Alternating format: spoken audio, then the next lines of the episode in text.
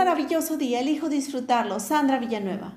Aprender a sanar nuestras heridas es aprender a ser responsable y amarnos incondicionalmente. Esa es la llave para la transformación y sanación del alma.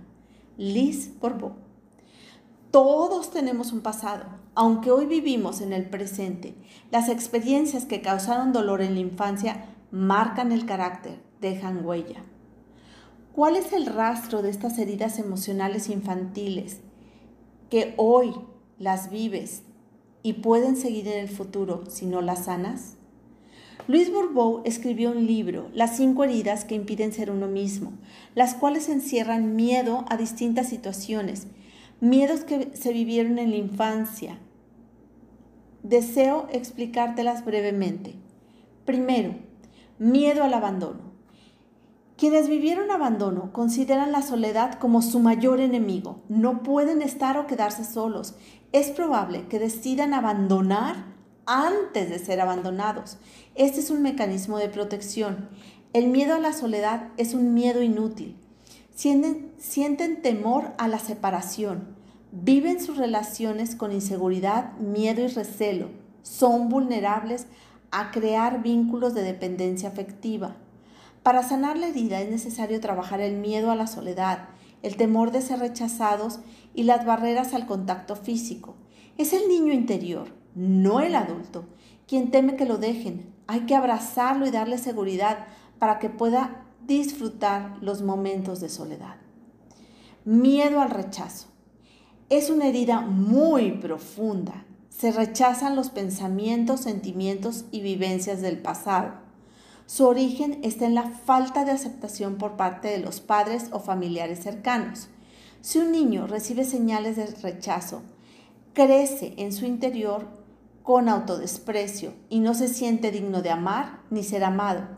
Cualquier crítica le origina sufrimiento y para compensarlo necesita reconocimiento y aprobación de otros. Para sanar la herida, es necesario valorarse y reconocerse, dejar a un lado los mensajes de autocrítica procedentes de la infancia. Tercero, herida de la humillación. Se forma cuando el niño percibe que sus padres lo desaprueban y lo critican, lo ridiculizan, afectando su autoestima. Su personalidad es dependiente, está dispuesto a hacer cualquier cosa para sentirse útil, lo cual alimenta su herida. Y si los demás no lo reconoce, él tampoco lo hará. Tiene dificultades para expresarse y se rebaja a sí mismo.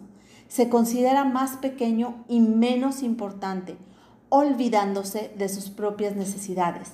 Para sanar la herida de humillación, que es como una carga emocional muy pesada en la espalda, se necesita soltarla a través del perdón.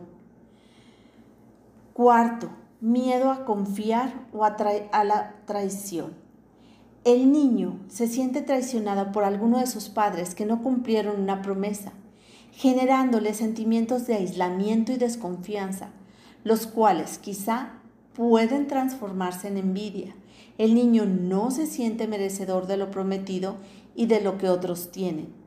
Se forma una personalidad fuerte, en la que predominan la necesidad de controlar y asegurar fidelidad y lealtad. Para sanar la herida es necesario trabajar paciencia, tolerancia, confianza, delegación de responsabilidad en los demás. Quinta y última, la herida de injusticia. Se origina cuando los progenitores son poco amorosos, fríos y rígidos, educan de forma autoritaria, y poco respetuoso hacia los niños. La exigencia constante genera sentimientos de ineficacia, inutilidad y la sensación de injusticia. Esta herida genera adultos rígidos que no serán capaces de negociar ni de mantener diálogos con opiniones diversas. Sus intenciones giran alrededor y en torno al poder, para ganar importancia siendo fanáticos del orden y perfeccionamiento. Para sanar esta herida hay que trabajar la rigidez mental, cultivando la flexibilidad y la confianza en sí mismo y en los demás. De mi alma a tu alma te mando un fuerte abrazo. Bendecido día. Sandra Villanueva. Yo estoy en paz.